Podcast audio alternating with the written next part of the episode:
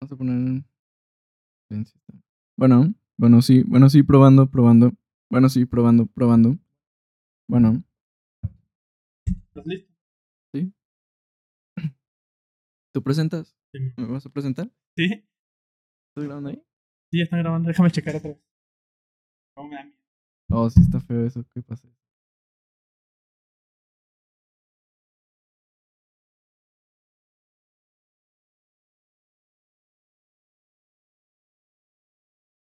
Premiere? ¿Está multicámara? A ver. Bueno, bueno, bueno, bueno. Bueno, bueno. Bueno, sí, bueno, sí. Ahí está. Igual, pues, está bien. Listo, ¿eh? ¿Listo? A ver, una, dos, tres.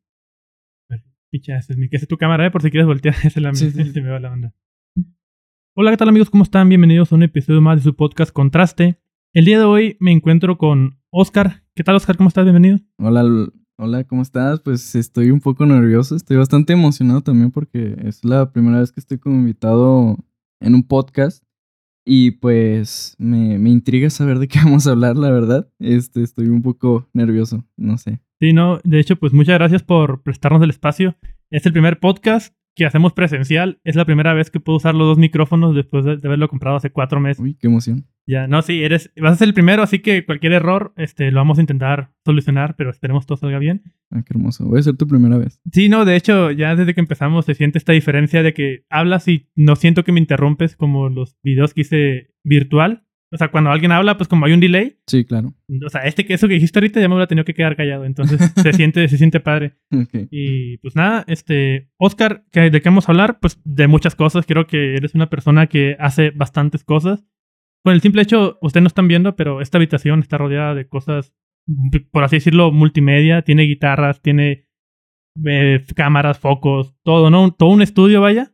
Ajá. Este, y de eso, de eso quisiera hablar, pues de, en tu caso, explique, nos expliques y platiquemos un poco de, de tu trabajo que es. ¿Cómo te definirías tú? ¿Qué, qué, qué trabajo haces? Bueno, primero que nada, bienvenido a mi estudio. Gracias. Este, aquí es la cueva donde me la mantengo encerrado casi 24/7 cuando no tengo que ir a la escuela o, o ir a cubrir eventos. Y pues básicamente este, yo soy productor audiovisual eh, para los músicos de Regional Mexicano. Sí, Eh, me dedico a hacer todo lo que sea producción audiovisual totalmente, tanto foto, video, animación, diseño, este, video, este, fotomontaje, cualquier cosa que requieran a nivel audiovisual los músicos, yo se los hago. Ok. De- dentro de todo esto que mencionaste, pues, o sea, no, no eres fotógrafo, no eres este cantante, no, no eres nada como una particularidad, sino que abarcas todo en general. trato de abarcar varias cosas porque pues creo que al momento en el cual eh, mis clientes o los músicos en este caso eh, buscan una alternativa para poder trabajar alguna producción, pues requieren a alguien que sea polivalente para producir eh, tanto audio, video, foto, para que sea alguien que, que realmente lo- se- los haga sentir respaldados en, en todo lo que necesiten. Entonces, eh, yo estoy muy en contra de las personas que dicen, yo nomás soy fotógrafo. No, es que el video no se me da. No, yo nomás grabo video. No, yo nomás este, diseño. No, es que hay que ser de todo porque, aunque no seas excelente en todo, yo considero que hay que ser de todo un poco para poder eh, llenar expectativas eh, cuando, pues, la gente no las tiene. Sí. ¿Y tú en qué habilidad de todas estas? O sea, eres, intentas abarcar todas, pero ¿cuál crees que sea tu mayor fortaleza? Fotografía, video, audio, no sé. Fíjate, es una muy buena pregunta, ¿eh? Porque eh, considero que em, me gusta más ser videógrafo, pero estoy más equipado para fotografía. Ok. O sea, bueno, igual ahorita hablamos también de, de, de, esta- de estos cámaras y todo el rollo que de hecho ya te había estado preguntando anteriormente. Sí, Aquí es tu momento de desplayarte, ¿no? De decir todo lo que sabes, porque yo, yo no sé. De hecho, e- esto estamos grabando con, con tres teléfonos y volteo para atrás y veo que tienes cuerpos de cámaras que no, la neta no sé qué cámara es esta que tienes allá, pero se mira chida. No sé si, no, no, no sé si ni es de video o de audio, o de audio, de, de foto, entonces ahorita platicamos un poco de eso. Sí, claro.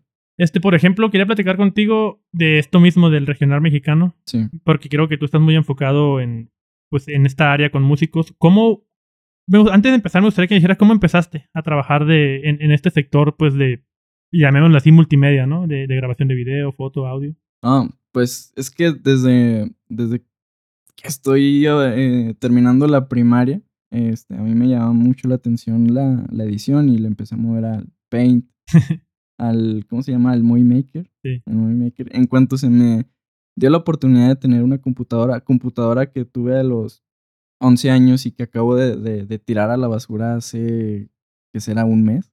¿No te dolió tirarla? Me dolió bastante, pero realmente sí ya nomás estaba estorbando y ni, ni cómo reutilizarla, no, no tenía caso meterle nuevos componentes, no, ya era una computadora muy vieja, pero esa computadora este, sí fue parte eh, de, de, mi inicio en, en, esto de la edición. Ya, ya iniciando con la edición, uh -huh. este, eh, después de varios años de estar ahí uh, experimentando cosas, de hecho, eh, como cuando tenía como 13, 14, a lo mejor, sí, 13, 14, inicié un canal de YouTube con unos amigos ahí en la secundaria. Y ahí es donde me, me desplegué, me, me desarrollé como editor, digámoslo así. Sí. ¿Y qué, qué subías a ese canal? Mira, Digo, a, a, 14 años, o sea, estamos hablando de hace cuántos, este, 6, 7, 6 años, ¿no? Más o menos, ¿cuánto? Mira, mmm, mis amistades o por lo menos conocidos recientes, o los que no me conocieron en la, en la secundaria, pocos saben de esto, porque sinceramente sí me da pena ajena el tipo de humor que manejábamos en, en, en, la, en, el, en la época de la secundaria. Pero eran videos que, que los veo ahorita, que están en privado, por cierto, no los van a poder ver. Este, los veo ahorita y me cago de la risa, como no tienes una idea. Y no, y no, no lo hago por, porque nos veamos ingenuos. Realmente nuestro humor era bastante bueno. Este, era un canal que se llamaba Fucking Brothers. Y tenía un humor bastante bueno. Y ahí es donde empecé a editar. Me encantaba editar. Este, ya después en la, en la preparatoria, eh, yo no tuve celular uh -huh. hasta la preparatoria. Mi primer celular fue un iPhone 5S. Empezaste bien entonces, porque, bueno, mi, mi primer celular pues, me acuerdo que era un es que Nokia, no me Podríamos acuerdo. decir que empecé bien, pero empecé, tuve mi celular como a los 16, o sea, o sea, ahí, a, yo tenía amigas que tenían su, su celular desde la, desde la primaria y, sí. y yo hasta los 16, ¿sabes? Y sí, obviamente eh, me lo compraron mis papás y pedí un buen celular porque yo ya requería la posibilidad de poder grabar mi propio material para sí. poder editar. Entonces, a partir de, del iPhone, grande, bendito iPhone, empecé a valorar lo que era la calidad en la fotografía. Eh, poco tiempo después, pues el iPhone se me hizo poco y vendí un amplificador que tenía grandote. Este, lo vendí y me compré mi primer cámara. Es a partir de ahí para el real, pura aprendizaje, puro, pura inversión y, y pues la verdad es que ha valido muchísimo la pena. Sí. ¿Pasaste entonces de, de, un iPhone? Bueno, antes, antes en tu canal grababan con cámaras de amigos tuyos o tú tenías sí. alguna cámara por De hecho, cuando grabamos en, en, mi primer canal con mis amigos, este, eh, mi amigo Leo, eh, saludos Leo si uh -huh. llegas a ver esto. Saludos. Traía, era, traía un iPod de quinta generación. Sí. Eh, y pues básicamente lo mismo que el iPhone 5, ¿no? Este, y con ese grabamos. Y a mí me, me parecía espectacular que estuviera tan delgadito um, que, que, tuviera tan bonito diseño, este, que grabara tan chingón. Y este, pues por eso me inspiré y pedí el, el 5S a mis papás en, cuando cumplí como 15, 16 años y sí, me lo, me lo regalaron. Y desde entonces pues fue como que el inicio de, eh, el inicio donde yo empecé a, a poder capturar mis propios mi propio material sí. a partir de ahí. De, de hecho, es algo muy importante que te iba a comentar. Por ejemplo, aquí te, te tengo dos iPhones. Sí. Y este es el 7 y este es el 11. Sí. Y en el en, al momento de pasarlo ya de editar, la diferencia es muy poca. O sea, la calidad uh -huh. es muy buena. Y digo, eh, al inicio yo quería empezar con unas cámaras, ¿no? Me di cuenta que están muy caras. Sí. Obviamente la calidad es superior. Pero para empezar se me, hace, se me hacen decentes, como tú dices, que tuviste un iPhone 5S. Y por ejemplo, ese que está allá es un, es un Motorola. Y la calidad es muy horrible. O sea. A pesar de que es más nuevo que el 7. Entonces, este, ¿tú, tú, tú consideras que para empezar es mejor invertir? Al inicio es practicar con tu teléfono. ¿O crees que sí es necesario como un curso y una cámara? Porque te platico esto en general porque las carreras de comunicación, uh -huh. de, para la materia de fotografía, le piden una cámara. Sí. Y ni siquiera, a lo mejor nunca en su vida tomaban fotos. ¿Tú, ¿Tú cómo consideras eso, ya con tu experiencia? Bueno, pues eh, hay muchas cosas que se pueden hacer con una cámara que en un celular eh, no puede hacer actualmente y faltan muchos años para que lo pueda hacer. Uh -huh. ¿Cómo eh, qué? ¿Cómo qué? Eh, si hablamos de fotografía, sí. Eh, hay muchísimas técnicas, larga exposición, este, una profundidad de campo natural, este, digámoslo así. mm, Que son estas fotos donde como que ponen la cámara y, por ejemplo, agarran una bola con fuego, lo giran sí, sí. y se mira Sí, como un espectro, sí, un efecto bien chido, ¿no? Eso no se puede hacer de ninguna manera en un iPhone, en un teléfono. Sí, sí se puede hacer con aplicaciones, pero las posibilidades que te da una cámara en, en un modo profesional, digamos, en un modo manual, este, son muy amplias. Y ahí haces lo que tú quieres con la cámara y no lo que el iPhone te permite hacer. Entonces, eh, una cámara, pues básicamente, eh, hablando de una cámara de iniciación, te da los principios básicos para manejar un, eh, casi todas las cámaras, digámoslo así, porque los principios de, la, de, de una cámara sencilla es lo mismo, casi lo mismo que una de una avanzada. Por ejemplo, Para- ahorita, perdón, ahorita, eh, Sí. ahorita, ¿qué cámaras están como, la verdad desconozco mucho de marcas, conozco las, las, las básicas, creo yo. ¿Cuáles, ¿Cuáles serían como las cámaras top que hay ahorita en el mercado? Me refiero en marcas, ¿no? No, no en modelos. Que recomendarías como comprar o intentar conseguir después de un iPhone, obviamente. Después de un iPhone, bueno, ¿Recomendarías el iPhone primeramente para, para empezar a tomar algunas fotografías, empezar a jugar con, con estos escenarios, lo que sea? Si no necesitas, este, si no necesitas eh, un dispositivo con el que hacer llamadas, jugar y conectarte, este, subir contenido, hacer un montón de cosas, eh, sí, eh, pues no, la verdad no, no te lo recomiendo. Si tienes un, un celular que no sea iPhone, que no sea un celular así muy moderno, muy sofisticado, eh, y te sirve, cómprate mejor una cámara, ¿sabes? Pero si no tienes ni una cámara ni un celular, pues cómprate el iPhone, es- sirve para todo, ¿sabes? Sí. Es a, a lo que yo, yo iba, porque nunca había tenido un celular, ¿sabes? Sí. Entonces, si me compraba una cámara, pues no iba a poder hacer llamadas, Sí. no iba a poder navegar en internet, no iba a poder jugar, ¿sabes? Era mi opción por eso, no porque fuera la mejor calidad, digámoslo. Porque ah, si me pongo a analizar lo que costó el 5S en el 2013, que era el iPhone más nuevo, eh, meses después salió el 6, pero bueno, este costó un montón. Y con eso me pude haber comprado una cámara decente para ese, para ese año. Pero no iba a poder hacer llamadas, no iba a poder navegar en internet, no iba a hacer muchas cosas. Eh, por eso fue mi, mi prioridad el iPhone. Sí. En ese caso. Y fue una, una decisión acertada porque eh, me sirvió bastante. O sea, eh, siempre quise un celular, eh, siempre quise un iPhone. eh, me servía con la cámara, me servía para esto, para el otro. Y pues me motivó a, a crear contenido, a practicar más la edición. Y pues tiempo después eh, me hizo querer saltar a un poquito más de calidad. ¿Y cuál fue tu primera cámara después del iPhone que tuviste? ¿Te acuerdas? Sí, sí, sí, me acuerdo, ¿no? Sí. La, la vendí un amplificador y me fue la primera compra que hice por Mercado Libre también. Sí, estaba cagadísimo. Sí. cuenta, yo, o sea, yo era. eh, como no, no solía agarrar mucho dinero, eh, me costó cuatro mil pesos la cámara. Sí. No, no solía agarrar mucho dinero y cuatro mil pesos se me hacía muchísimo. Sí, hasta, hasta la fecha sigue siendo pues, una cifra considerable Sí, para muchas claro, con cuatro mil pesos comen, mal comen un mes una, una familia. Sí. Sí, con cuatro mil pesos aquí en México mal come una familia un mes. Entonces yo compré la T3 de Canon. Sí. Una T3, La Rebel, ¿no? una Rebel T3 de, de Canon. Y pues cuando, cuando la vi por primera vez, dentro de mi eh, poca experiencia con las cámaras, pues me pareció una cámara espectacular, así grandota, ¿sabes? Porque estás acostumbrada al iPhone, una cosita así delgadita, con una cámara redondita chiquita, ¿no? Y luego ves la T3, que es una, una cámara, pues, profesional. Y, y dices, wow, este lentesote, el 1855 de ese de y, y tiene muchos botones y, y una pantallita y, y este, pues ya ahorita veo esa cámara y digo, esa cámara es de juguete. Pero es muy buena cámara. Que de hecho ahorita mencionaste ahí varias terminología, ¿no? Vamos desglosando un poquito de esas cosas. Por ejemplo, mencionabas este, los lentes. Bueno, una cámara se compone del cuerpo, que viene siendo como este cubo cuadrado, no sé cómo se llame, Sí, como el que tienes ahí por allá. sí, sí. Y el lente, pues es lo que se le coloca, ¿no? Todas las cámaras vienen con lentes, o a veces puedes conseguir, o sea, si compras una cámara nueva, viene sin lente. ¿Cómo, cómo se maneja ese mercado? Porque hasta la fecha sigo sin entender muy bien los lentes.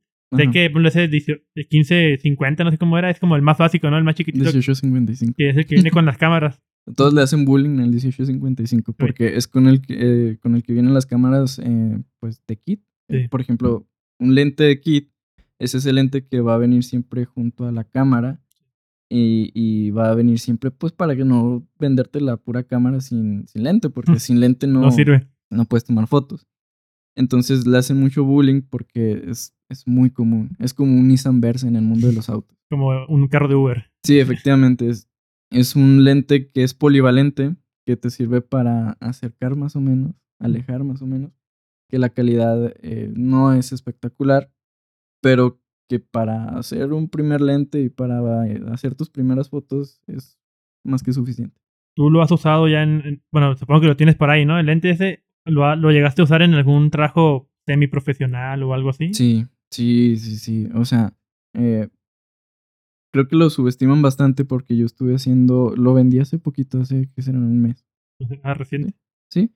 Y, y como, como hago fotografía de estudio, duré mucho tiempo haciendo fotografía de estudio con ese lente.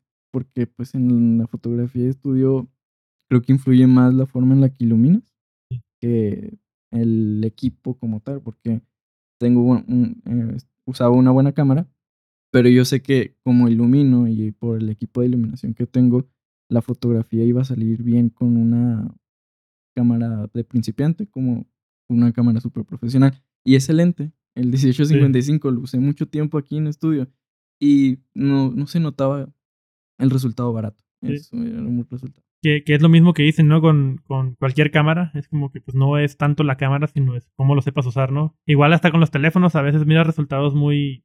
No te voy a decir profesionales, pero muy decentes de que dices, oye, pues está chida esta foto. Hay este video". fotógrafos que hacen fotografía profesional con celular. Sí. Hace poquito vi un, bueno, no hace poquito, ya hace rato vi un video de un youtuber que como que financió la película de, ¿cuál era? No me acuerdo qué película era, una de terror que grababan en los 90. Y el propósito de, esa- de eso era program hacer la película pero con un iPhone 13. Ajá. O sea, la misma película pero con un iPhone 13 no podían usar nada más. Usaron varios iPhone 13 obviamente. Pero cuando lo pones a comparar, obviamente estamos hablando de hace 30 años Ujú. y un iPhone, la calidad ya, o sea, ya es muy igual. Pero obviamente está hablando de que en, en su momento usaron cámaras de cine Ujú. hasta que hasta la fecha siguen siendo muy caras. Y ya ahorita ya hay como, se, se empareja, ¿sabes? El, el, el ámbito del cine. Es lo que te, eh, para allá voy. ¿Tú, ¿Tú crees que influye mucho la cámara? ¿O tú a qué las puestas más al momento de hacer, de hacer en este caso fotografía o video? ¿A la cámara, a la habilidad, a el espacio, a tu creatividad? ¿A qué, las, a qué le apuestas más? ¿O cuál es tu caso en particular? Porque supongo que ha de ser diferente para cada persona. Bueno, pues eh, a comparación, por ejemplo, si, si notas la calidad o los recursos que se usaban hace 40 años en el cine Sí. y lo comparas con la calidad que tiene un celular que está en el bolsillo de cualquier persona actualmente, pues es algo, algo muy loco porque traes, traerías una cámara de cine aquí en el bolsillo Sí. si volvieras hace 40 años tienes una cámara excelente. Y, y hablando de eso de, de, de qué depende la calidad del resultado final, pues depende muchísimo de, de, del conocimiento que tengas. Se pueden hacer cosas muy buenas con muy poco. Pero yo sí soy de los que consideran que el equipo importa. El equipo importa mucho. Sí. Sí. O sea, este, tener un buen lente, una buena cámara, buena iluminación y aparte saber usarlo y aparte saber trabajarlo en postproducción o cualquier cosa de esas, este, pues es algo que te complementa como productor. O sea, no, no puedes descuidar algo de eso. No puedes ser chingón eh, con tu conocimiento y tener un equipo que no llene tus expectativas. Y no puedes tener un equipo muy caro si no tienes conocimiento. Es como que el conocimiento debe ir creciendo junto a tu equipo y viceversa. Tu equipo debe de ir mejorando junto a tu conocimiento. Sí. Entonces va de la mano. Sí, que, que, que de hecho, ahí no me acuerdo dónde lo leí, que decía que, o sea, que a veces es mejor em- empezar con algo decente, algo que puedas, con, con lo que sabes, ¿no? Por ejemplo, en este caso, ponle con un teléfono, Sí. pero sabes usar tu teléfono, sabes cómo moverle. Sí. Y una vez sepas ya más, pues obviamente ese, tu autoconocimiento ya no es suficiente, ahora ocupas una cámara más nueva y ahora tu conocimiento es insuficiente, ahora te- Efectivamente. tien- tienes que aprender más, pero vas a la par, o sea, tú no pierdes tanto tiempo, por ejemplo, si ahorita yo me paso una cámara super mega profesional, voy a tardar más tiempo aprendiendo a usarla la cámara que, en lo- eh, que el tiempo que lo voy a usar relativamente. Pues sí, efectivamente. Eh, creo que hay un punto en el cual, este, si tienes las bases eh, de- del uso de una cámara bien fijas, eh, pues pasar a una mejor cámara no te resulta tan difícil. Sí. Pero sí manejar un celular a una cámara sí es un cambio un poquito más radical, porque por ejemplo, si tú te fijas, ahorita que pusiste los iPhone, lo que hiciste fue poner y darle clic. ¿sí? En una cámara tienes que hacer otras cosas. Tienes que poner, verificar iluminación, ajustar exposición, velocidad de obturación, eh, eh, eh, Sí. muchas cosas para que el resultado pueda ser bueno. ¿Qué tanto al momento de hacer, ya- ya- terminando ese tema ya de la fotografía, qué tanto tardas más o menos? ¿O cuál fue, cuál, cuál es tu proceso para crear una sesión de fotos? Bueno, no, no ¿haces sesión de fotos? Sí, haces, Sí, sí, ¿no? He visto claro. que haces sesión de fotos. Sí. O sea, supongamos que yo llego y te digo, oye, quiero hacer una, quiero una sesión de fotos. Este, ya me dices el precio. Te digo más o menos como lo que quiero. O tú defines algo. ¿Cuál es tu proceso al momento de hacer una sesión de fotos? Este, cómo te preparas, si es algo en especial, si tienes algo en mente, le propones, o él te propone, o, cómo es esta, esta parte de, de una sesión de fotos, porque creo que es muy, como muy criticado, ¿no? De, oye, es una sesión de fotos y gratis, ¿no? O ¿por qué tan caro? O ¿por qué haces tales cosas y no ven como el trabajo que hay detrás?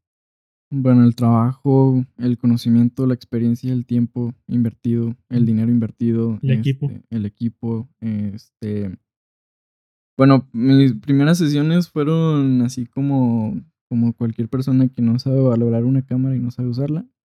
Eh, la puse mi cámara en modo automático y le dije a una amiga que si quería que le tomara fotos y sí, efectivamente fuimos aquí al Parque Central y, y tomamos unas fotos.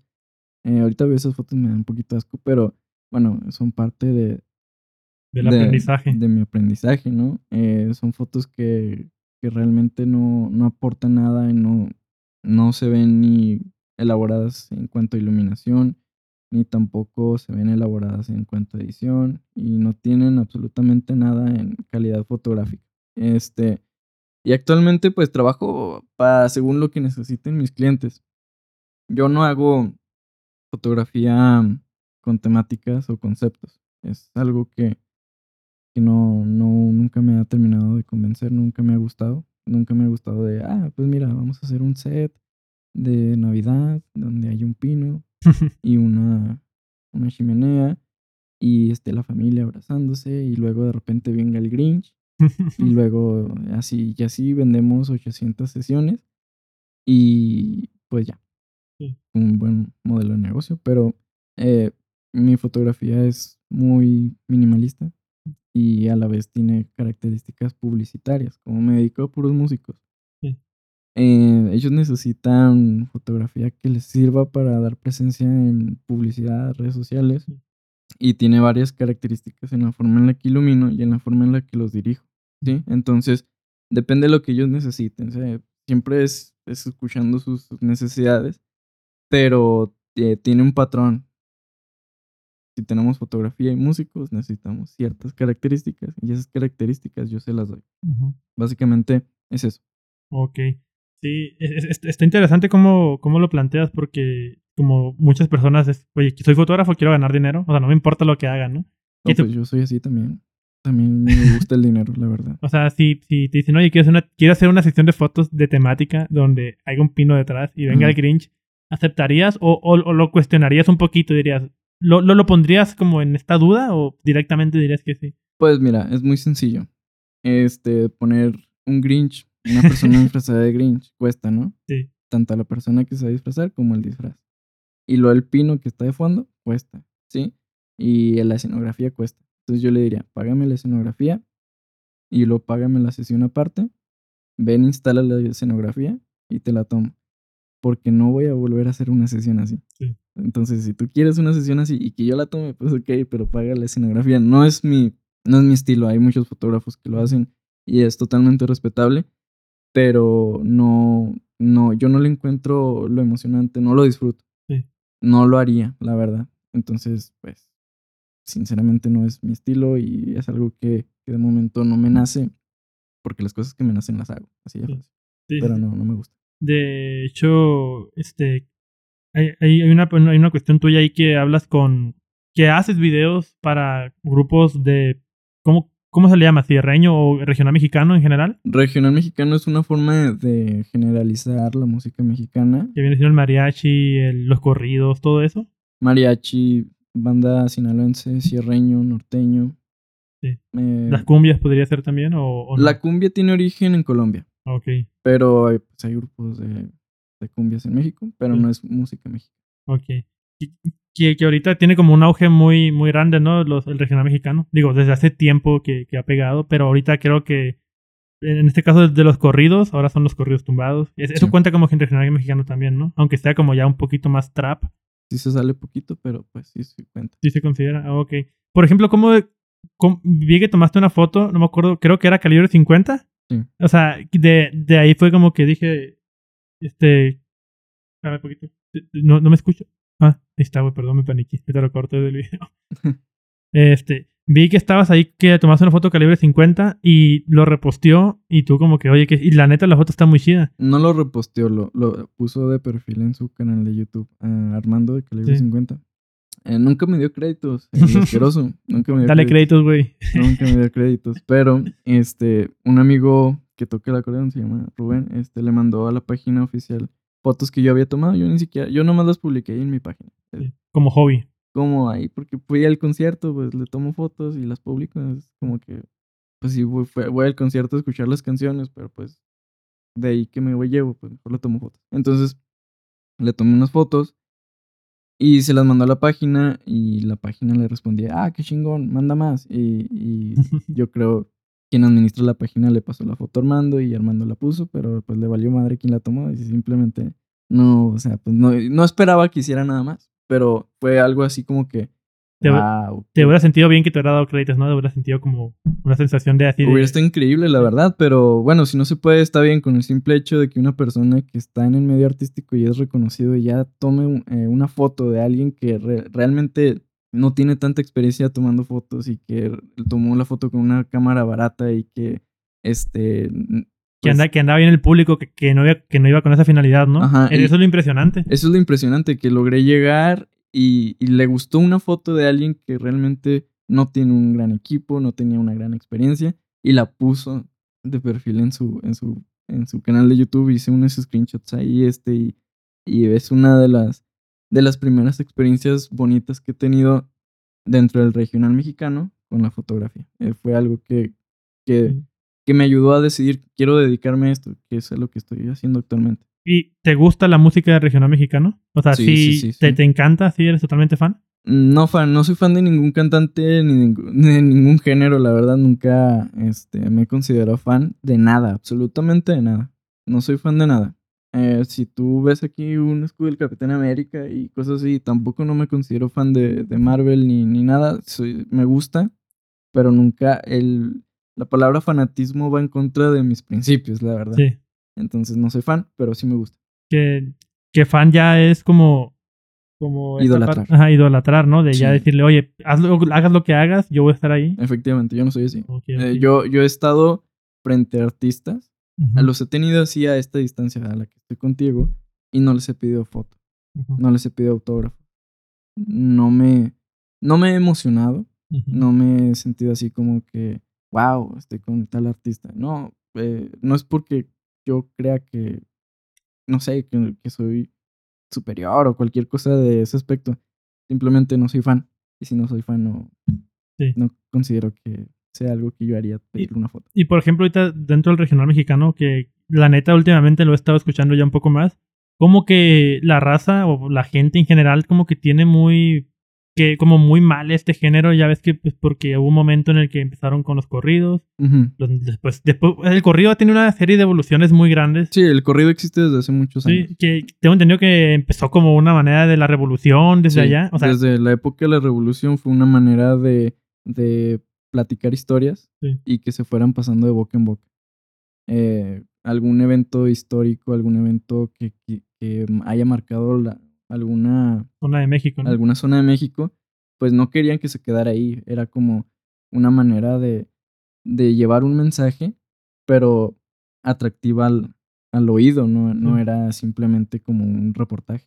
Sí. Era como algo atractivo al oído y algo que la gente pues estaba dispuesta a escuchar porque la música pues siempre es bien recibida.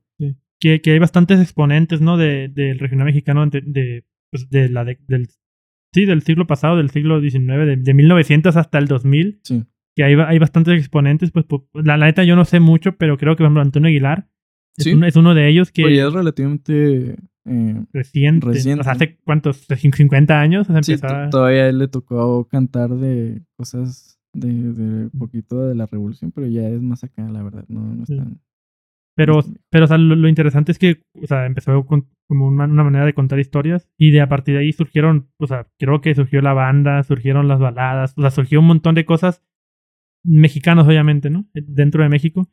Y es- es- está chido eso de, de- del regional mexicano y creo que es un estilo que muy pocos países gozan. Yo creo que no hay un país que tenga algo parecido al corrido.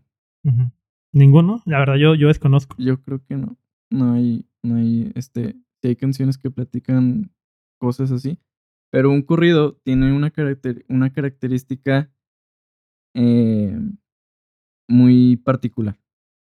Un corrido se, se identifica porque no se repiten los versos. Ok. No se repiten los versos. O sea, el primer verso es, el- es diferente al, Al siguiente. segundo, al coro. El coro es diferente al segundo coro, ¿sabes? Sí. Entonces, este, eh, si no cumple con esa característica, es ahí eh, podría ser que no pudiese ser un corrido. Sí. Por, yo creo que, me imagino, no- ahí desconozco bastante, si alguien lo sabe, por favor, eh, coméntelo. Pero pues, la palabra corrido es porque Vas- porque vas derecho, ¿no? O sea, va derecho, no, vuelves no, se- no te devuelves. Sí, efectivamente. sí. No sé, me imagino. No sé. Sí, ti- tiene sentido, la verdad, yo tampoco sé, pero hasta te lo Ajá. puedes analizar y si no, ti- tiene cierto sentido. Pero sí, digo, ahorita creo que los, el regional mexicano, y para, para allá iba mi, es- este tema, de que, o sea, empezamos haciendo corridos, bueno, empezamos, ¿no? Me, empezaron haciendo corridos de, de historias y hoy en día es que lo más popular y tú no vas a negar, pues son los corridos tumbados, o sea, la, el, el Bueno, impacto... para la chavalada. Sí, o sea, pero el, el impacto que tiene, o sea, si te ves un corrido de, de antes, por ejemplo, te pones una, una de Antonio Aguilar, te pones una de Vicente Fernández, que ya es regional mexicano, y entras con estos de Natanael Cano, entras con estos de, de Obi, ale- alemán, que también hay, o sea, tienen Sí. cientos de millones, o sea, el impacto es más grande y creo que hay mucha gente que está un poco en contra de esto, porque como que se, digo, la gente, la gente un poco más mayor, ¿no? Se siente como un poco no ofendidos, pero como mal de, oye, el corrido no es esto. O sea, el que, le, que le Mm. llames corrido, a mí me afecta un poquito. ¿Tú qué opinas de eso? O sea, Bueno, yo considero que no es que sea más impactante la música actual, simplemente eh, que ahora tenemos más acceso a la música. Antes para poder escuchar un corrido de alguien, teníamos que ir a la tienda y tener suerte para poder encontrar un, un disco de vinil de ese artista. Y ese disco se maltrataba, ya no servía, entonces tenías que eh, ir a buscar otro y ya no se vendían. o este ya se acababan o este tenías que esperar en la radio a que la pasaran la canción. Actualmente puedes escuchar cualquier canción que tú quieras en cualquier momento y es por eso que ahorita se ven más las reproducciones, pero si comparas a, a Bad Bunny a- que, que canta que es de los artistas más populares en el momento y sus cifras y las comparas con con artistas como Michael Jackson, Sí. este, es una desventaja enorme porque Bad Bunny se basa en puras reproducciones digitales y Michael Jackson sí vendió discos. Sí. Entonces, este, es muy diferente la época, pero la popularidad yo creo que es eh, equitativa, es, es parecida y, Sí. y sin mencionar que los talentos, eso sí está bastante equilibrado, pero Sí. este, creo que no es justo compararlo por la época en la que estamos. Y en el regional mexicano, ¿crees crees- ¿qué crees que importa? ¿O qué tipo de regional mexicano te gusta a ti más bien? Porque creo que grabas más que nada como a grupos, ¿no? Grupos de... Sí. De, no sé cómo, es que la verdad desconozco mucho. Sí, Por ejemplo, yo conozco que son, por ejemplo, grupos de bandas, cierreños, este, norteño. norteño. ¿Qué, ¿Qué diferencia hay entre cierreño y norteño? ¿Hay una diferencia? Ah, es, es Creo una- que es la guitarra, ¿no? ¿O qué es lo que cambia? A ver, Eh, Algo así, ilumíname. los instrumentos, sí, básicamente. Este, es, es algo muy común que la gente que no está metida en este rollo eh, le diga música de banda a todo el regional mexicano. Es, es- es erróneo totalmente porque la banda es un subgénero. Banda sinaloense es un subgénero. Y este es como las subdivisiones del rock. O sea, el, el indie viene del rock, ¿no? El, el punk viene del rock. Bueno, pues es lo mismo. El, el cierreño viene del regional mexicano, es regional mexicano. El- la banda sinaloense viene del regional mexicano. Pero lo que, la diferencia que tienen son el tipo de sonido que tienen por los instrumentos. La banda sinaloense es, son grupos como la banda Limón, la banda El Recodo, ¿sí? Sí. Grupo Firme, ahora que tiene, tiene ese rollo, Sí. eh, que son un chingo de vatos Y, y dos cantantes o uno. y- y lo que más sobresale es la tuba ahí, ¿no? Tengo entendido. O sea, es, es uno de los elementos como más... Pues yo creo que este, es imprescindible la, la tuba porque es el, el instrumento que, que es la base. eh, y es- sería algo estúpido poner un bajo en una banda sinaloense porque los instrumentos de aire son muy ruidosos y el bajo es muy... eh, no hace tanto, tanto, no, no cruje tanto. Sí, sí. Entonces, eh, esas son las bandas sinaloenses. El cierreño es como lo que fue Ariel Camacho, los players del rancho, eh, Perdidos de Sinaloa, este, Alta Consigna, Cierreño o Campirano, digámoslo así. Sí. Eh, y el norteño es como Calibre 50, este, los Cardenales de Nuevo León. Los Tigres del Norte podrían los ahí. tigres del norte. Los tigres del norte podrían ser un icono del norteño. O sea, e- esos son, y- digamos, lo que de la vieja escuela son los máximos representantes, digámoslo así, junto a los tucanes. Sí. Entonces, eso es un norteño. El mariachi no tiene confusión. No tiene confusión. El mariachi. El mariachi, No, pues no. sabemos cómo es el mariachi. Que de Eh, hecho creo que el mariachi es como el, el icono, ¿no? De, de la música mexicana en el mundo. O sea, el mariachi En el mundo, Ajá, es en el mundo. icónico. Fí- Fíjate que aquí en México ya yo siento que no tiene esa potencia, ese- esa popularidad, Ujú. pero te sales de México y la gente no conoce otra cosa más que el mariachi. Y, y está chingón porque, o sea, el mariachi, la neta, está. Cuando, cuando ves a un, a un grupo de mariachis, la neta, o sea, me, me ha tocado escucharlos y no sé, se siente bien chingón de que todos se- de que un grupo de cinco o seis personas, un mariachi pequeño, que normalmente Sí. son los que se ponen en malecones, en eventos. O sea, se, la, se- se cantan y tocan bien chingón, o sea, la neta. A Sí. comparación de varios artistas que, pues, es- todo es digital, ¿no? Pues, pues es que se siente orgánica la, la música en general, la música mexicana se siente orgánica. Es, este, creo que no, no va de la mano meterle, sí se puede, pero no, no va de la mano meterle mucho digitalmente. Pero así es la música mexicana y es lo bonito que, que es orgánica y es natural y el, el sonido del instrumento es así como tal. Y pues está chido, porque por ejemplo, en géneros urbanos o en géneros como pues, rock, metal y todo ese rollo, pues detrás de, las, de los instrumentos, que ya de por sí son eléctricos, son guitarras eléctricas, eh, todavía hay un montón de pedales que meten efectos y, y se procesan a través de un amplificador para salir por una bocina. Y luego todavía lo vuelven a editar, ¿no? En Y el lo- computador. todavía se le mete postproducción y, y en el regional mexicano es un micrófono y el instrumento y ya, básicamente. Entonces, es lo bonito del regional mexicano, es muy orgánico y, y este, pues, dentro de lo que cabe, ese tipo de música es la que te, te eriza la piel con o sin sonido. Sí, que, que últimamente también en mi Facebook y en mis redes eh, en las que uso, como que el algoritmo te detecta, obviamente, y me han salido videos de eventos de México en el mundo, así de que le hicieron un homenaje, hicieron un, este, un evento de, de bailes este, en tal parte del mundo en Europa, ¿no? Hicieron un evento de cohetes en Rusia. Y las rolas o las canciones que suenan es mariachi, o sea, no hay otras canciones que, que en los eventos representativos de México más que el mariachi, las típicas, ¿no? De el, el cielito lindo que todo el mundo lo conoce, Sí. se canta en los estadios, en cualquier festejo, en cualquier, en cualquier evento lo cantan. Y creo que, eh, que es un ícono, o sea, la neta yo sí me siento bien chingón de México de que tengan un estilo, un chingo de estilos y que lo puedas identificar rápidamente en cualquier parte. Sí, a mí me encantaría que el cierreño, norteño y la onda sinaloense fueran tan populares como el mariachi, la verdad. ¿Te gustaría? Me encantaría. Ah, ok. Porque el mariachi, este, pues sí, tiene la popularidad que lograron Pedro Infante y todos esos cantantes de esa época. Este, por- eh, en gran parte porque la época de oro de, del cine mexicano. Siempre había un mariachi. Sí, Lo, lo popularizó. lo popularizó y, lo, y el cine mexicano en su época de oro llegó a todo el mundo y por eso es que se quedó ahí. Sí. Eh, Pero es, me encantaría que los otros subgéneros del regional mexicano eh, tuvieran la misma fama. No son inferiores. Al contrario, el mariachi creo que se quedó un poco estancado. Ahorita la esperanza que tenemos es Ángel Aguilar y de ahí sí. y Cristian Nodal, pero Cristian Nodal está anda rapeando ahorita. Este, eh, esos dos son nuestras únicas esperanzas porque de ahí en más yo no, no escucho tanto éxito en mariachi. Y Sí. siempre son las mismas canciones de siempre. Que, que ahorita como en el regional mexicano, te digo, está este grupo firme. O sea, que, que me refiero que es popular, popular. Muy, Eh, muy está popular. también Natanael Cano, que aunque, digo, hay una discusión ahí, pero también es muy popular, aunque no, o sea, Sí, el, sí, el sí, nombre sí. se suena, pues. Es popular. Y, la, y fuera de ahí, pues todos conocen, bueno, no sé si todos, pero por lo menos en el norte de México, pues conocen todas las bandas de Sinaloa, ¿no? Los grupos y todo eso.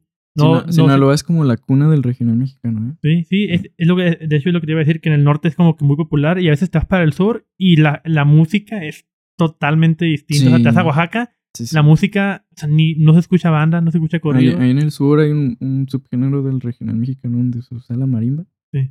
Ahí este, ese tipo de música también está muy bonito. Pero no tiene la popularidad que tiene el regional mexicano del norte. Sí, es que se populariza muy, muy rápido. Y cambiando drásticamente el tema, o sea, es- esto te llevó a involucrarte a grabar videos. ¿Cuándo fue? O sea, últimamente has grabado bastantes para grupos, creo que locales de aquí de Ciudad Juárez. Locales de Ciudad Juárez O y sea, Paso. Y, y del paso, ¿cómo es este, este proceso de grabar? O sea, tú escuchas la rola, ¿tú eliges o, de nuevo, como es trabajo, pues te acoplas a todos? O si a veces se Sí, quise, ¿no? o sea, esta, este grupo lo escucho y está chingón, voy a grabarlo. O es como ah, me pagaron, voy a grabarlo. No, no, no, no. No, bueno, fuera. Fíjate que llegué a hacer eso de, ah, me gusta este grupo, les voy a proponer que, que grabemos unas canciones y, y todo ese rollo. Y sin cobrarles, no hay pedo. Simón. Les grababa y a los meses se, se separaban Sí. por conflictos internos, por cosas así. Y yo decía, no mames, regalé mi trabajo para un grupo que, que ya no, no está junto. O sea, eso es tirar el dinero y el tiempo a la basura. Ya no lo hago. Eh, pero por los videos más recientes que he hecho, este, pues llega un cliente, un músico, un grupo musical, un cantante o una banda o lo que sea. Me dice, tengo esta canción, quiero hacerle video. Ah, pues bueno, tú dime cómo lo quieres. Lo grabamos, básicamente. Así es, muy sencillo. Y, y de, hecho me dio mucha risa porque me acordé de estos memes de cualquier video de banda, ¿no? Y está un vato bajándose del carro en cámara lenta. Y la canción dice, me voy a bajar del carro. Ajá, y, y luego, y luego los cortes con transiciones de opacidad así que se diluyen. O sea, tú, tú propones una idea creativa o te basas en lo ya existente o ellos te dicen, oye, quiero No, sí. tal cual, quiero un video, por ejemplo, no sé, güey, de, De grupo firme, quiero un, un video igualito a este. O sea, nomás Sí. con nosotros. O, o si propones cosas diferentes. Mm, me encantaría proponer cosas diferentes, pero actualmente estoy luchando con, con el regional mexicano, que es bastante conservador. Sí. Me encantaría que el regional mexicano tuviera ese. Esa, esa temática que tienen algunos cantantes de pop de hacer cosas extraordinarias. Sí. Pero, este. mm, batallan para salir de la rutina. Sí. Entonces, sí es bastante eh, común eso de que, de que esté sonando la canción y lo que esté diciendo la canción lo van poniendo en, en, escenas Sí. actuadas.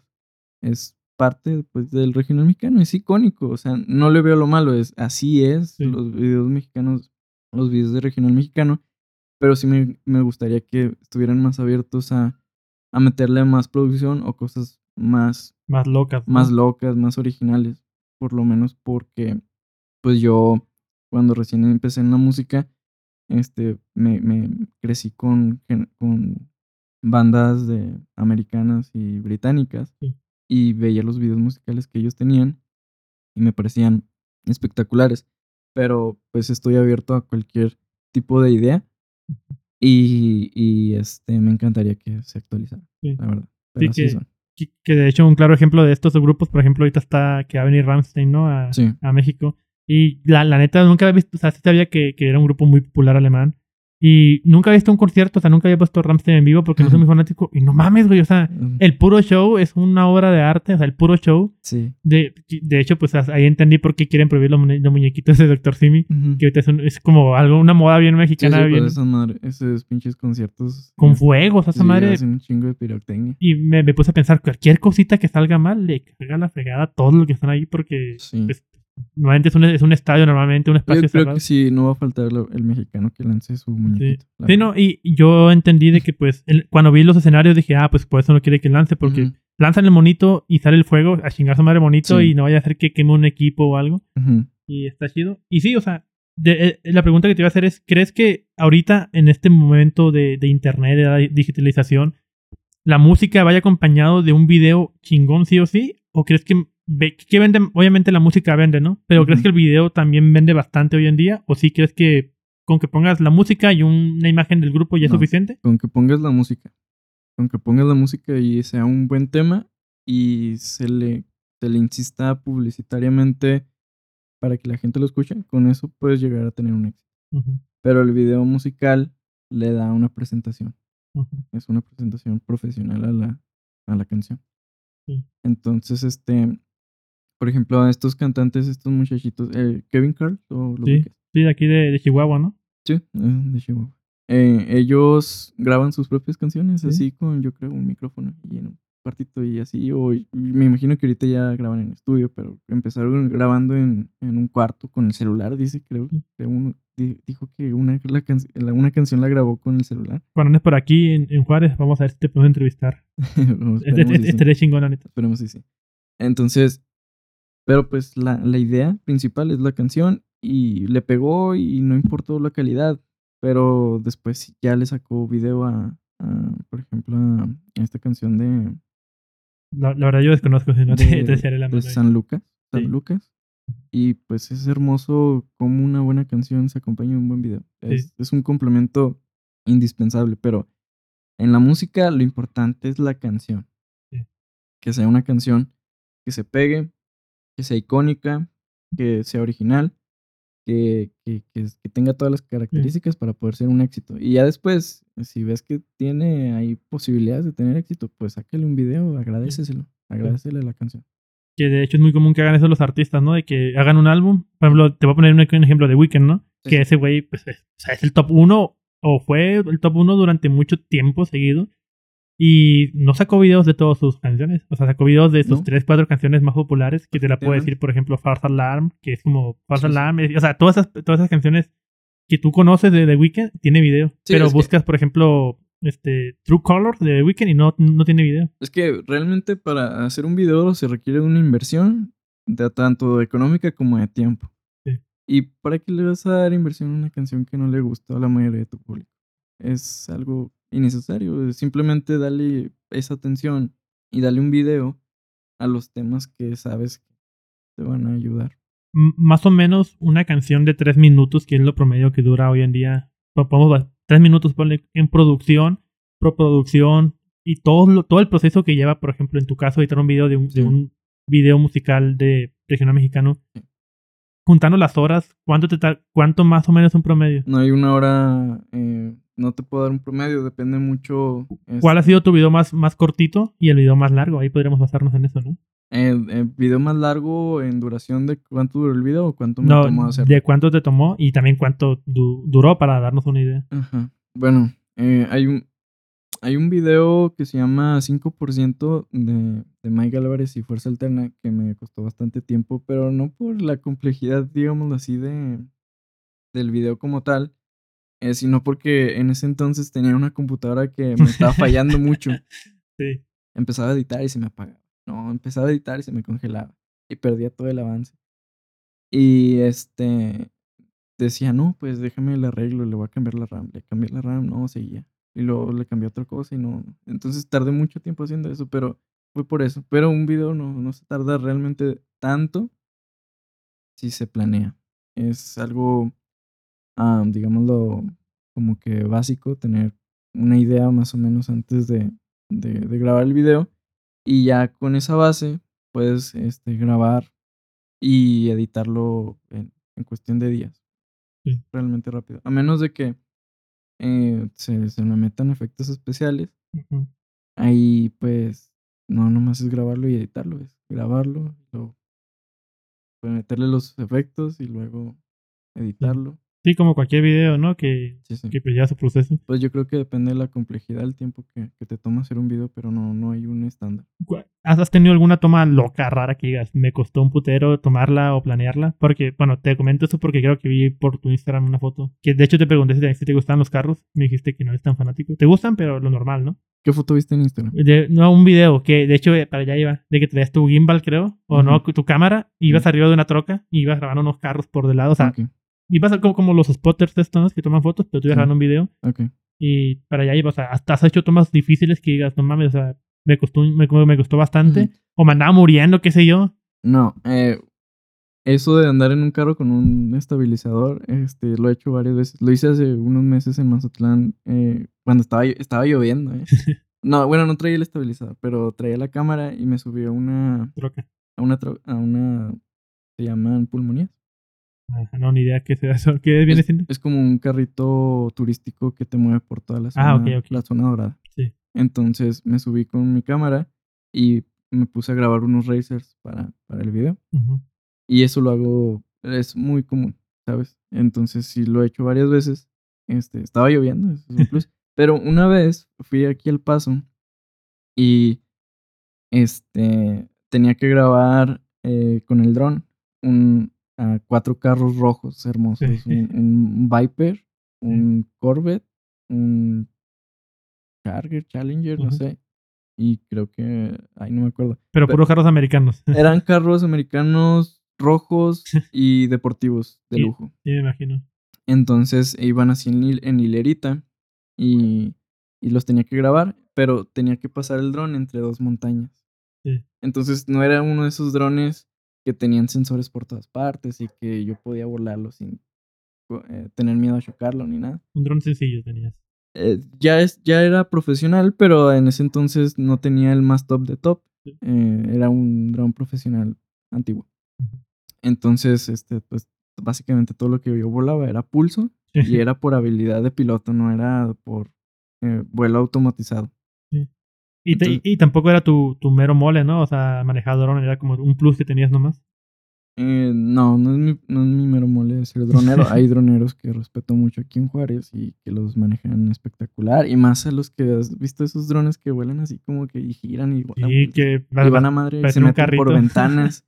Se me- Eso, no, esos mis respetos. Me dan ganas de empezar a, a intentar meterme en ese nicho, pero considero que sí es mucho dinero porque lo voy a desmadrar y luego tengo Sí. que arreg- arreglar. Voy a tener que seguir volándolo para practicar, ¿no? Pero, pero a lo mejor en un futuro me meto eso. Pero bueno, el punto es que estaba volando en medio de dos montañas Sí. y eh, era una, una, un freeway, una carretera de dos carriles y, y este, pues para volver a repetir la toma, pues, tenían que ir hasta, ay, perdón, tenían que, tenían que devolver la, eh, tenían que devolverse en un retorno que estaba lejos y luego para allá tenían que devolverse en otro retorno que estaba lejos. Entonces, entre cada toma y toma, este, había mucho tiempo, entonces era importante que no desperdiciara las, las tomas. Entonces hice como tres, tres este, intentos y, me pasaba de lanza porque sí estaba volando el dron demasiado bajito. Lo estaba pasando, lo estaba volando demasiado bajo. Era como que muy apenas eh, pasaba una camioneta y si, si llegaba un Sí. camión, me lo tiraba. Era, era así, me la estaba mamando. O sea, eh, o sea, muy bajito. me estaba literal. arriesgando mucho porque como no era un dron inteligente, no seguía objetos, no, no hacía nada de eso. Era puro pulso de, de- de camarógrafo. Entonces ya la- a la tercera o cuarta que lo intenté, este, salió saludos a Manuel Reyes y a los que estaban en doble identidad en ese entonces. Ahí tengo el video también. Este, cuando salió, llega un, un, un sheriff. Sí. Yo iba, iba a levantar mi, estaba ya apagando mi dron, estaba en el piso. Y llega un sheriff así directo al dron como si me lo fuera a pisar. Yo nomás lo levanté y me hice un lado. Y, y, y- y se baja y me empieza a decir cosas en inglés así emputado. Y yo no sé inglés. Yo dije, ¿qué, qué verga está diciendo? Ya después llegó a... Llegó, llegaron mis clientes, eh, los con los que estaba grabando, y ya le dijeron, no, que está- estamos grabando un video, pero ya terminamos esto y lo otro. Y me llamó la atención porque realmente estaba volando el dron demasiado bajo. Sí, es peligroso, ¿no? Pueden chocar, le distrae. Sí, pueden, pues, pues, pues varias cosas. También el dron podría romper algo de un carro, no, no tanto, pero podría causar un accidente Sí. y no, no, no es, no es el caso. Sí, luego en Estados Unidos, ¿no? O sea que ahí la, ley es muy diferente. Sí, y luego en Estados Unidos, en un país que no es, mi- no es el mío, ¿sabes? En el mío todavía de perdida entiende el idioma Sí, sí, y así cualquier cosa. pues. sí. Y luego ya cualquier delito te, te carga la fregada, o sea, no hay manera de, de hacer Pues, nada. Digo, Ojalá co- y fuera así también aquí, ¿eh? Pero sí, allá es más duro. sí, pues aquí, aquí, aquí es diferente, pero pues el chiste es de que. Pues Sí, no, no lo hice con la intención de romper las reglas. Sí. Era, era como, Tú- tú- tengo que sacar una buena toma y tengo que hacerlo así porque... Y salió, y salió chida la toma. Sí, salió bastante bien, la verdad. Valió la pena que llegara el sheriff, ¿no? Valió la pena. Ojalá me hubiera salido la primera. Si hubiera salido la primera no me hubieran llamado la atención. Pero sí repetí la toma como tres veces. Sí, pues ya después llamas la atención, ¿no? De que, está, que, que es ese, ese pinche dron que está ahí. Sí, que estás haciendo ese pinche dron arriba de los carros. Sino que, que del región mexicano, te digo, es lo que te comentaba, una de las cosas muy icónicas es tener coches chingones y tener Sí, mujeres. o sea, icónicas. Fíjate que el músico del regional mexicano tiene una tendencia a verse imponente y a verse em, con, con, con poder adquisitivo. Sí. Con- le gusta verse imponente y con poder. Sí. Es parte de la, de la iconocidad del, del regional. es como, es aunque como una imagen, ¿no? Que ya, que ya está Sí, es una, definida. es una imagen.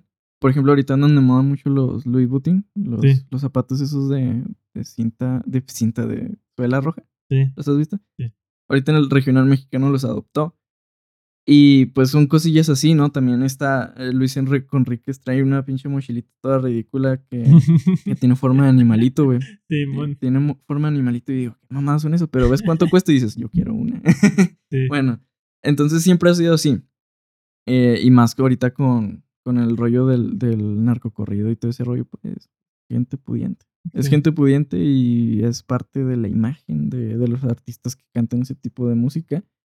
Y incluso es algo bien curioso, ¿no? Porque el, mismo regional eh, habla mucho de la humildad, pero no, no es humilde. sí. No es humilde.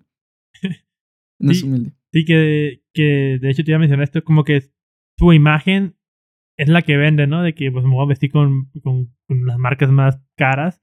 Que lo, si tú buscas ahorita cualquier grupo de regional mexicano y la primera imagen que te dan son sus trajes, ¿no? O la manera en que vas vestido, que, relojes, cadenas, den- lo que tú quieras. Pues eso también es en el rap. Los raperos Sí. siempre han vestido carísimo. Sí, sí, claro, Y- ejemplo, pero el, el rapero, por ejemplo, pues anda acá medio tumbadón, ¿no? Y, pues les, no, la verdad no, no, no sé mucho, pero sí es como que pues les vale madre un poquito, ¿no? O sea, la manera que se visten, pero sí traen cosas de oro y viceversa, Yo pero creo que es parte de cualquier artista eh, que le guste tirar caca. Es parte de cualquier artista que le guste tirar caca, traer cosas caras y, y ya. sí, pues pero- es parte de la imagen, sobresale, creo. Sí, no creo que sea solo del regional mexicano. Sí, Sí, de, de, to- de todos, obviamente, y Sí. en- como en todos los géneros hay gente que pues no les gusta y hay gente que le encanta, como Ajá. ese pinche rapero, ¿no? Que se puso un diamante en el, en el, en el- la frente, no sé si te supiste. No, no, no. Un rapero, o sea, no pues, tenía joyas y se le, se le ocurrió incrustarse un, un diamante, Sí, una hay, un vato, hay un vato en TikTok que tiene pelo de oro, ¿no? Ah, sí, ¿no? Pues, Tiene como rastas de oro. Sí, o ya, ya eso es una mamada, o sea, también de que... Pues el que puede, puede y el que no. Sí, Sí, claro, pero pues, o sea, ¿cuántas personas no hay con pelo de... Nomás a lo mejor ella, ¿no? Así de- o él. Sí, sí, sí.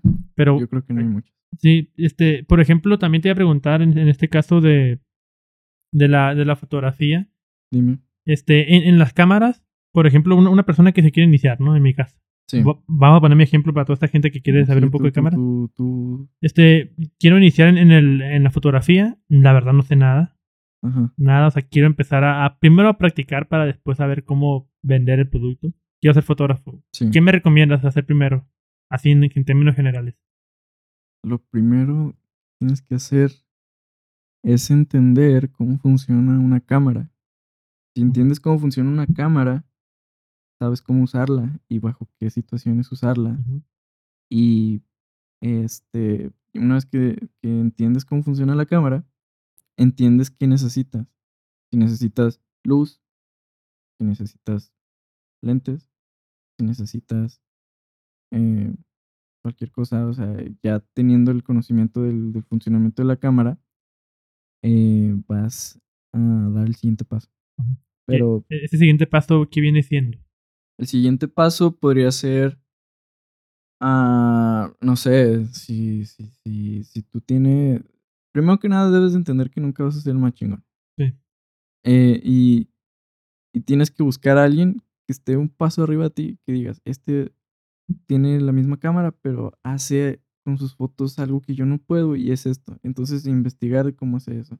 Si, si él, eh, lo que él hace es que tiene un flash, pues cómprate un flash y haz lo mismo. Y, y una vez que tú llegues a ese paso y digas, ok, mis fotos ya están al nivel de él, entonces busca el siguiente. Sí. Busca un- otra persona, otra, otra referencia que digas, yo quiero que mis fotos se vean así. No, no es conformarte con ya mis fotos están igual que ese, que ese muchacho, que es fotógrafo, entonces pues ya, ya lo hice. No, tienes que ser mejor. Entonces, ahí conforme, conforme, este, como lo mencionamos anteriormente, conforme vayas avanzando en tu conocimiento, va avanzando tu equipo y el siguiente paso es el que tú consideres por tu investigación, por tu em, racionalismo, cuál es el que necesitas. Porque Sí. no hay un orden. Cada fotógrafo es diferente y dependiendo de la fotografía que te quieras dedicar. Y, y cada estilo es único, ¿no? Al final creo que cuando, cuando practicas vas a llegar a tu propio estilo y eso es como Sí. lo, lo chingón. ¿no? De que digas, oye, este es mi trabajo, pues te van a contratar por lo que haces y a lo mejor no hay nadie que haga algo parecido. Sí, efectivamente. De hecho, yo tengo, eh, tengo dos alumnos. No, no doy clases de fotografía, pero me hice excepción con ellos. Y uno de ellos, este, ahorita le está rompiendo cabroncísimo como fotógrafo porque no tiene ni un año siendo fotógrafo y ves las fotos que hace y dices, wow. Cu- ¿Cuánto es más o menos el, el tiempo que llegas a decir, oye, ya, ya, ya soy un buen fotógrafo? Ya puedo vender mi producto. ¿Cuánto tiempo tarda Mm. más o menos? Pues tú puedes vender tus fotos o sea, que estén bien culeras, la verdad.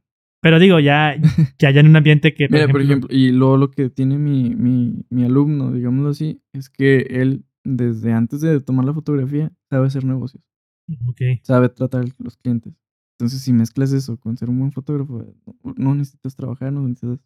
Bueno, no es trabajo para mí, ¿verdad? Pero no necesitas hacer otra cosa que no sea la fotografía para poder vivir, vivir bien.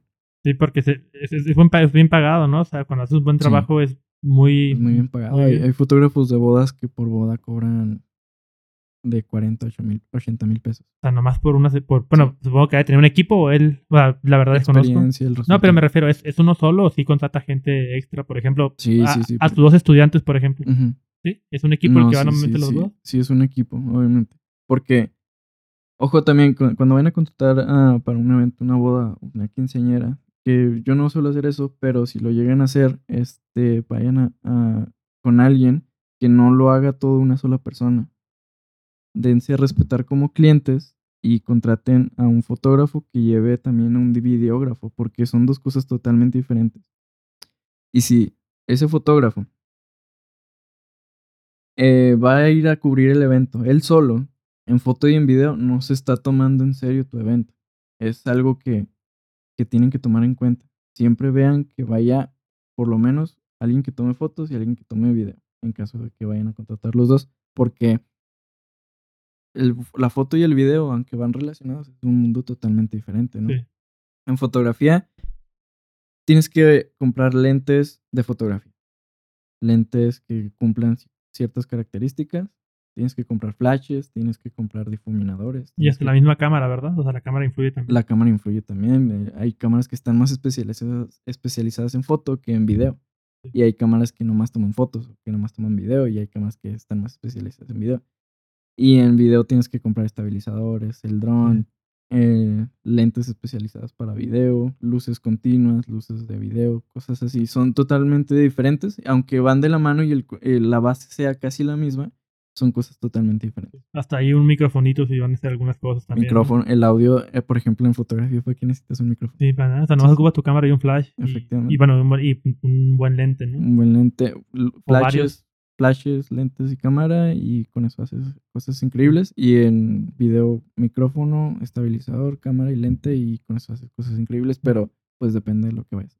Sí, que, que normalmente la gente, digo, me caga eso porque como que hacen menos el trabajo de un fotógrafo, ¿no? De, Pues es que es gente que no sabe todo lo que hay detrás. sí, es, es lo que iba, pues, de que, o sea, gastan su boda de 500 mil pesos y quieren un Sí. fotógrafo que te cobre 10 mil pesos. Efectivamente. Piensan que es apretarle un botón y ya. Y luego, por ejemplo, cuando yo- a mí me llegan clientes eh, así, que realmente no, no me llegan, gracias a Dios, me llegan clientes que valoran mi trabajo. Sí. Pero a los pocos clientes que me han llegado les he dicho, mira, este, yo no voy a sacar mi cámara de 70 mil pesos por el lente y el cuerpo a, a- a tu evento, que es al aire libre, para que me pagues tanto. Entonces, es, es, es algo que suena grosero a lo mejor. Sí. Pero ahí entienden que, que, que realmente este, no va cualquier persona.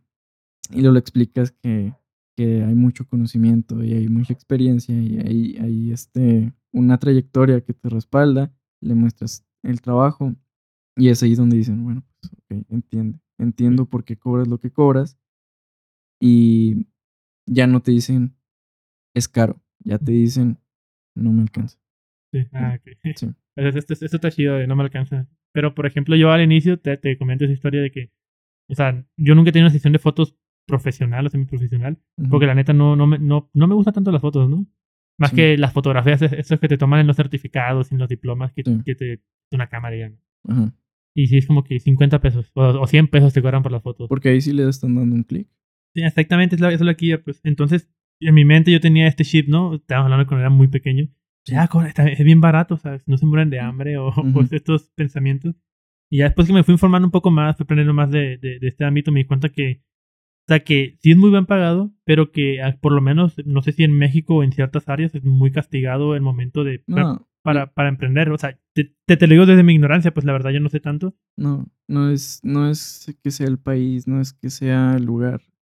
Lo que pasa es que si tú eh, le das, le ofreces tus servicios a gente que no tiene dinero, este, pues no te van a contratar o se les va a hacer caro. Sí.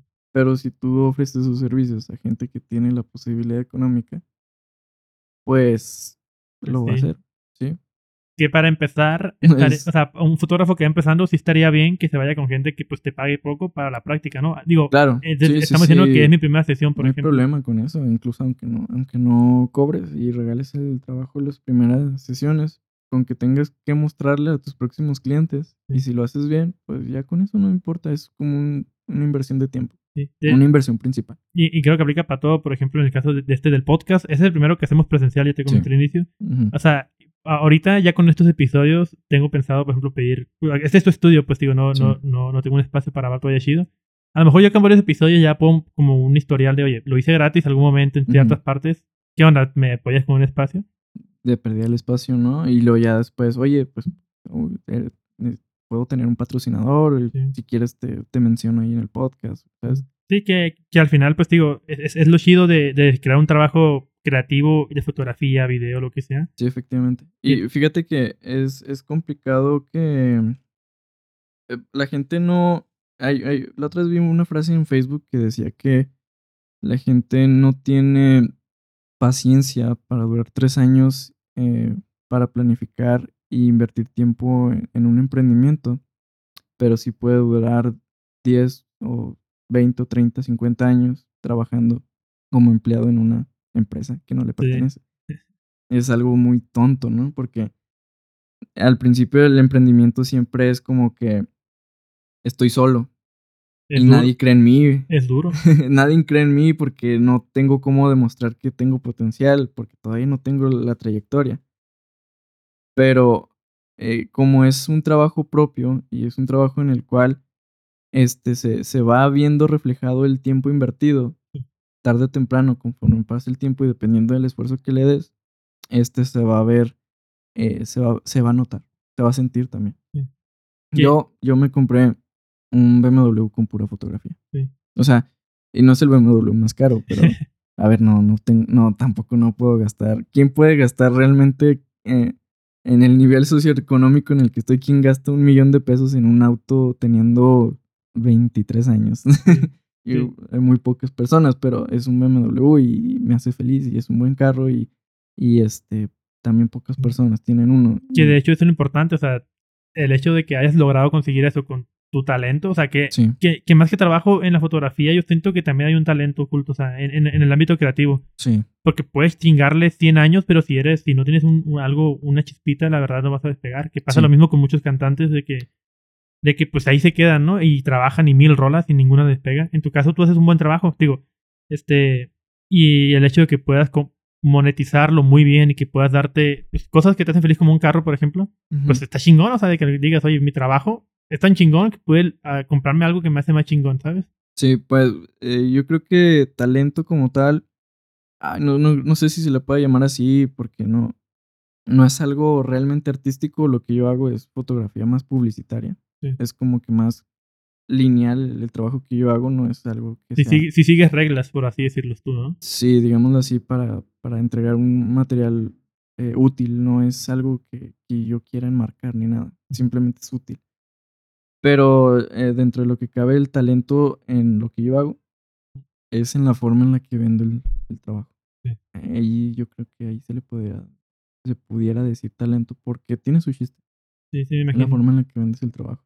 Sí, que, por ejemplo, en el, en el caso de al momento ya de venderte a otros, a otras personas como fotógrafo, Sí, o sea, dices, oye, ¿por qué te tengo que contratar? ¿Cuál crees tú que sea como el factor que digan, obviamente después de tu, de, de tu evidencia de fotógrafo?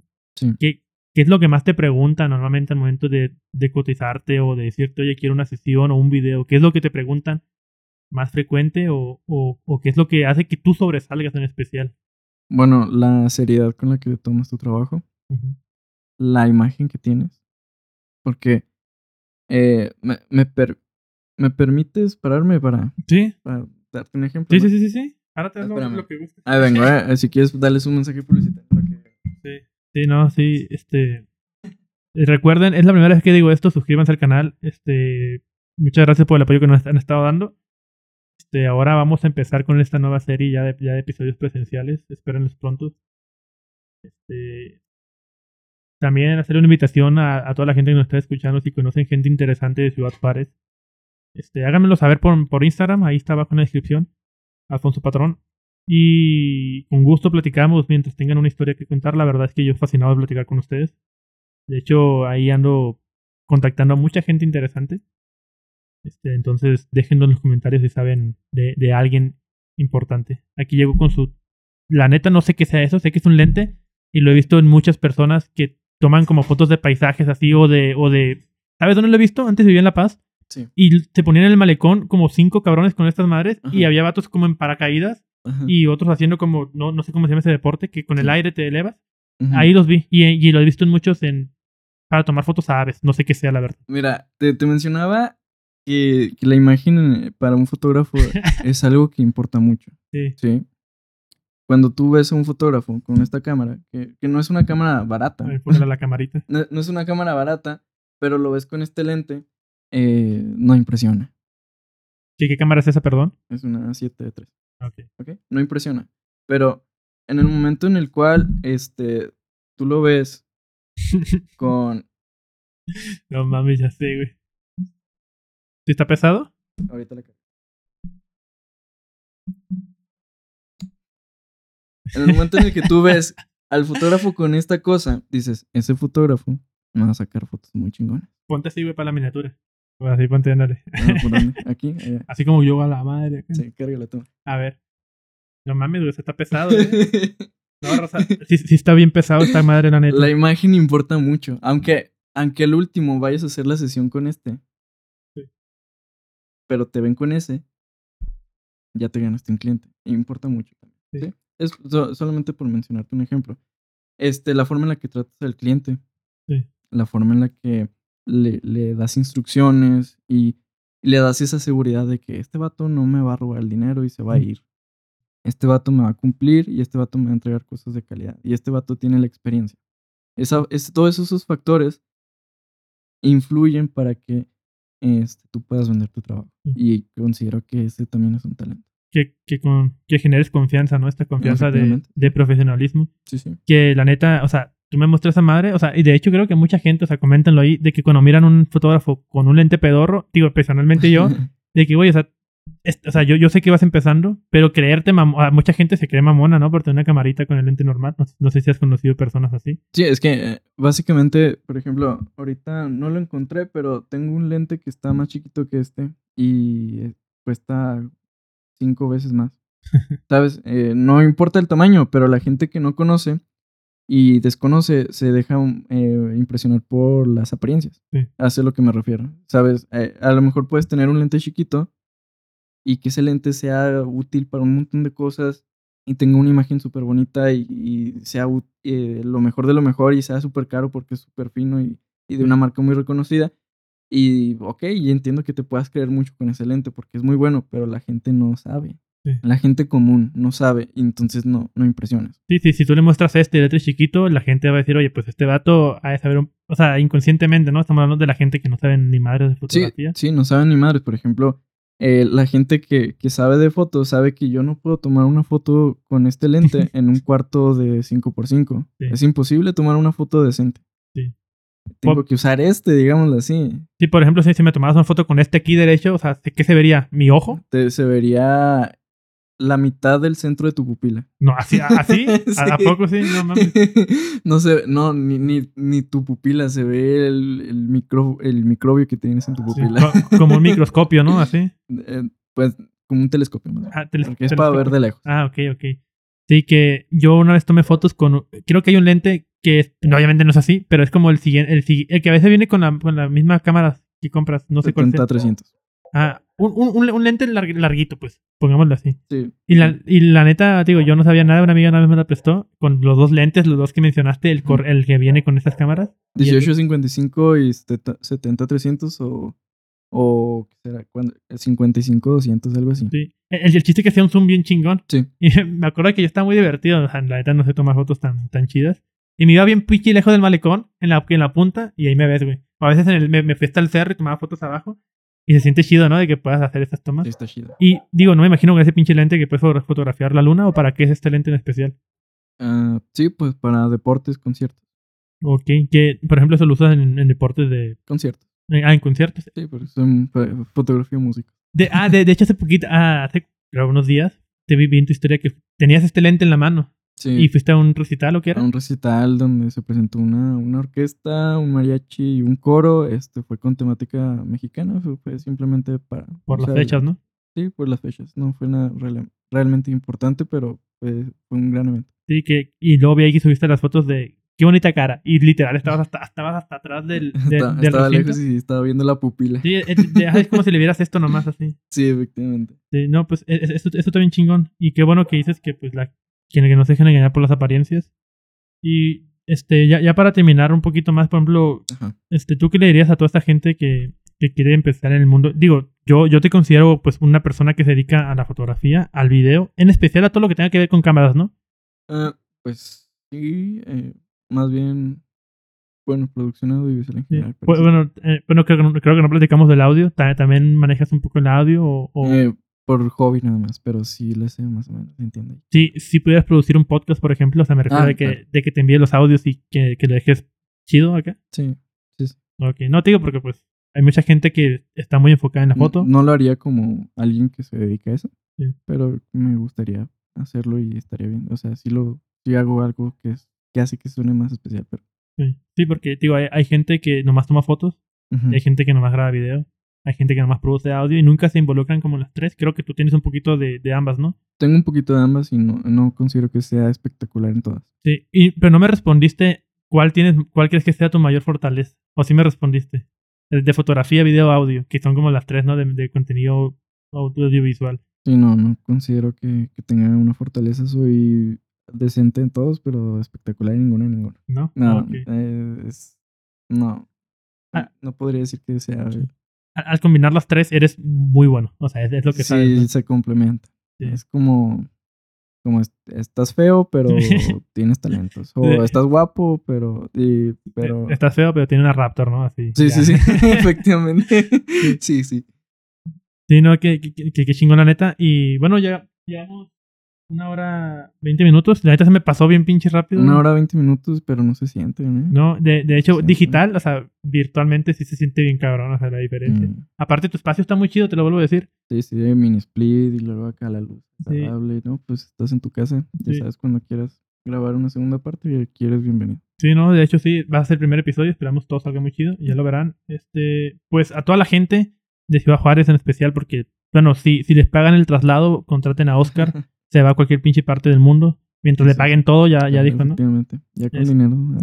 Eh, igual a toda la gente de Ciudad Juárez, chequen el Instagram de Oscar. ¿Cuál es tu Instagram? Para que te sigan, te, te pidan si le interesa tu trabajo. Eh, preferiría que se fueran a mejor a YouTube o a Facebook o a TikTok, pero Instagram Ah, casi no lo uso. Bueno, tú Ah, dirígelos a donde quieras. Bueno, ahí estoy como Oscar RDZ, tanto en YouTube como en Facebook. Y en TikTok estoy como Oscar RDZ en YouTube. ¿Cuál es además, con cuál, en qué- ¿Por cuál te pueden contactar? Me pueden contactar por cualquiera, por cualquiera de... Bueno, por YouTube no se puede. Ay, me comentan y yo les respondo, no, no hay ningún problema. También en Instagram estoy como de Oscar RDZ, pero pues realmente en todas las redes sociales puedo contestarles y eh, resolverles cualquier duda o cualquier, eh, cotizarles cualquier tipo de, de trabajo. Sí, que aquí van a estar apareciendo sus redes, no se preocupen, este, para que vayan a checarlo. Y la neta, síganlo, o sea, en algún momento si tienen algún evento o, o quieren grabar un pinche video musical pasado de lanza y darle toda la creatividad y libertad, pues aquí está. Oscar. Oye, pero ya si quieren verme hacer el ridículo ahí en TikTok, pues ya si quieren. Sí, sí, de, de, de repente sube que, que, le, que le propuse cantar una rolita porque de repente sube covers acá bien chidos. Sí, no, también. La otra vez, este, hablando cuando fui a Mazatlán, grabé Sí. un video así bien cortito, eh, haciendo cara triste, diciendo, ay, que me vine solo a Mazatlán. Sí. Pinche video llegó a un millón de reproducciones. Le di lástima a un millón de personas. güey. sí, y nomás era de mamando, y no, realmente sí iba acompañado, pero Sí. bueno. Sí, Eh, para- que para- se pasen ahí a TikTok. para hacerte viral. Sí, vayan, vayan, vayan a seguirlo a TikTok. Y pues a toda la gente que nos escuchó, la neta, muchas gracias. Este, de nuevo, Oscar, muchas gracias por tu espacio. Eh, a toda la gente que nos está viendo, un saludo y muchas gracias por, por, por- por seguirnos viendo. Este podcast va a ser el podcast con más calidad hasta la fecha. El, este va a salir el domingo, va a ser el contraste número 6. Uy, Ento- entonces, es un buen número. Recuerden que a partir de ahora vamos a empezar a crecer Machine. Y tú vas a ser el, vas a ser el punto acá, chingón. ¿Algo más que quieras decir? No, pues muchísimas gracias. Este, ¿Cómo te sentiste en, tu primer podcast? Me sentí muy honrado y pues para que me hayas considerado como una persona interesante con la cual hablar, eh, estoy muy agradecido. Espero y te deseo todo el éxito del mundo en este proyecto. Gracias. Espero y, y crezcas muy rápido. Vi que la estás rompiendo con algunos eh, Sí, cabrón. reels ahí en, en Instagram, ¿no? Sí, en Instagram la neta sí se siente bien chingón. Y hace poquito un video de, de, de este Gonzalo, un argentino, Sí. también, güey, la está rompiendo. O sea, ya, ya empiezo a sentirme bien, ¿sabes? Ya empiezo a ver el producto. Está muy bien. Pues cuando haces las cosas bien se nota desde el principio. Créeme que sí. Que, que, que tú dijiste, no, ya para terminar. O sea, los micrófonos, es la primera vez que lo uso, cabrón. Los dos. Digo, estaba uno y la neta, no, no, tu espacio está un poquito más ambientado. Pues, Entonces, pues no- te hubieras puesto los dos al mismo tiempo. ¿eh? Escucharan Sí. los altos y los bajos. Sí, es como a la gente, ¿no? Lo, lo, lo ves con estos micrófonos Shure y se ve, se ve chido. no, se ve nice y qué bueno que le hayas invertido desde un principio. Eh, También la gente con sus oídos. Sí, es la primera vez que hacemos un ASMR doble. Eh, suscríbanse. Y muchas gracias, Raza, a toda la gente que nos está escuchando, a, todo- a toda la gente que nos está watchando. Sigan a Oscar, sigan este canal y nos vemos hasta la próxima. Bye bye. Escucha. Cabrón. Salió chido, ¿no? Está bien. Allá. Espero que esté apagado porque Ya está. ¿Cómo ves tú?